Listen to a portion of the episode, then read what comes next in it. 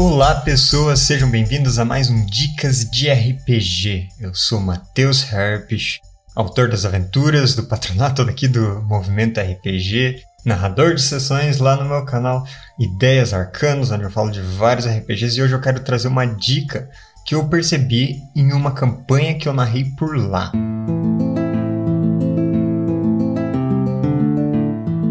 O Dicas de RPG é um oferecimento da Barra do Shop, bardoshop.com.br. Acesse e atualize já o seu guarda-roupa.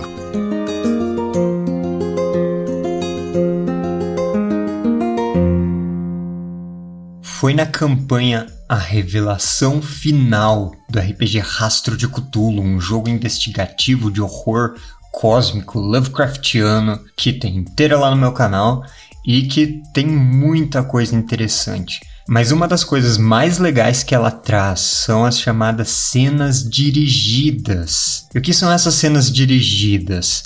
São momentos narrativos que você insere no começo do jogo para estabelecer alguma coisa que vem mais para frente e que tem participação unicamente dos jogadores que vão interpretar livremente outras personagens que não são necessariamente as personagens com as quais eles jogam, com um certo objetivo nessa cena para eles realizarem e depois o narrador passa a história adiante. Como é que é o negócio? As coisas ficaram meio vagas, eu sei, mas eu vou explicar melhor. Em outras palavras, as cenas dirigidas são cenas curtas que a gente usa para explorar o passado, o histórico ou os relacionamentos de uma das personagens dos jogadores. Então, o narrador define que vocês vão fazer uma cena dirigida sobre o investigador Carlos, um detetive policial que tem problemas na sua família. E o narrador pergunta: quem aí quer representar a esposa do detetive Carlos?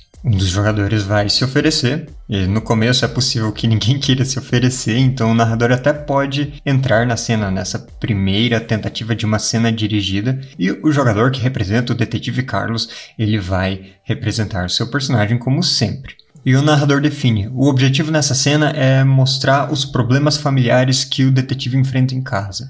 A cena começa com ele pedindo pro jogador do detetive descrever como é a casa dele, e então a pessoa que vai representar a esposa dele começa a entrar em cena e seguindo na direção definida pela cena. Ela traz os problemas cotidianos que esse personagem, que quer se preocupar muito com as investigações dele, enfrenta em sua própria casa. E a qualquer momento da cena, outro jogador pode entrar como um outro personagem que faça parte dessa família do detetive. Então, pode entrar com o filho, ou com o pai dele, ou com outra pessoa que faça parte dessa dinâmica da cena dirigida. Depois que o objetivo da cena for cumprido, ou seja, que a, os conflitos cotidianos, familiares do nosso detetive forem representados e a gente souber como é essa vida cotidiana dele, aí o narrador corta a cena dirigida. Ela encerra quando deixar de ser novidade para as pessoas, então a gente passa para o restante da história. E a gente pode fazer isso com todas as personagens dos jogadores, todos em sequência no início de uma nova aventura, para a gente conhecer a fundo elas, sem ficar naquele monólogo narrativo explicando: meu personagem é um cara de tal jeito que faz tal coisa, com tal aparência. Não, já chega numa cena interpretando, todo mundo já vai se aquecendo pro jogo que vem aí com essa cena dirigida. Ou você pode começar com uma cena dirigida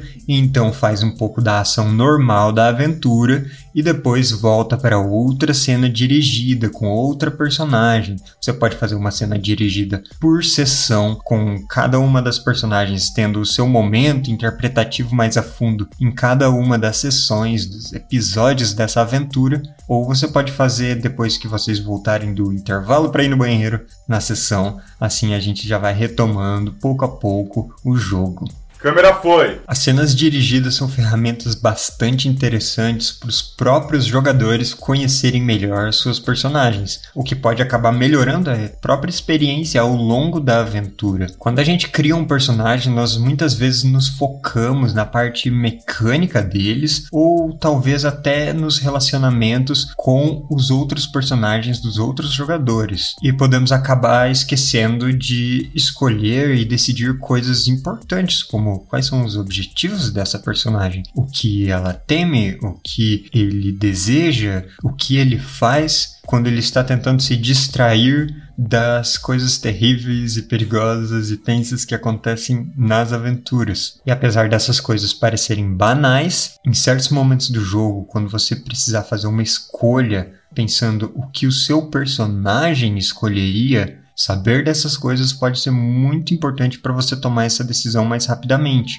E com uma cena dirigida, você não precisa parar e pensar e refletir muito sobre o que seu personagem faria. Você tem uma situação e através da ação nessa cena, você já vai entender melhor a personalidade da sua personagem. Você vai poder justificar as ações que ela tomou, você vai poder recorrer a coisas que aconteceram nessa cena para ter informações a mais, para ter outras personagens com quem interagir no jogo, outras conexões. E isso só reforça a narrativa. Todo mundo sai ganhando. Então, as cenas dirigidas são uma ótima opção para quem tiver tempo de sobra nas suas sessões. Se você estiver narrando um one shot, talvez você queira pegar mais leve nessas cenas para ter mais tempo de ação mesmo. Por outro lado, se você souber conduzir essas cenas bem com jogadores que já estão familiarizados com as cenas dirigidas em one shots, elas podem ser ótimas para ter o início do grupo se formando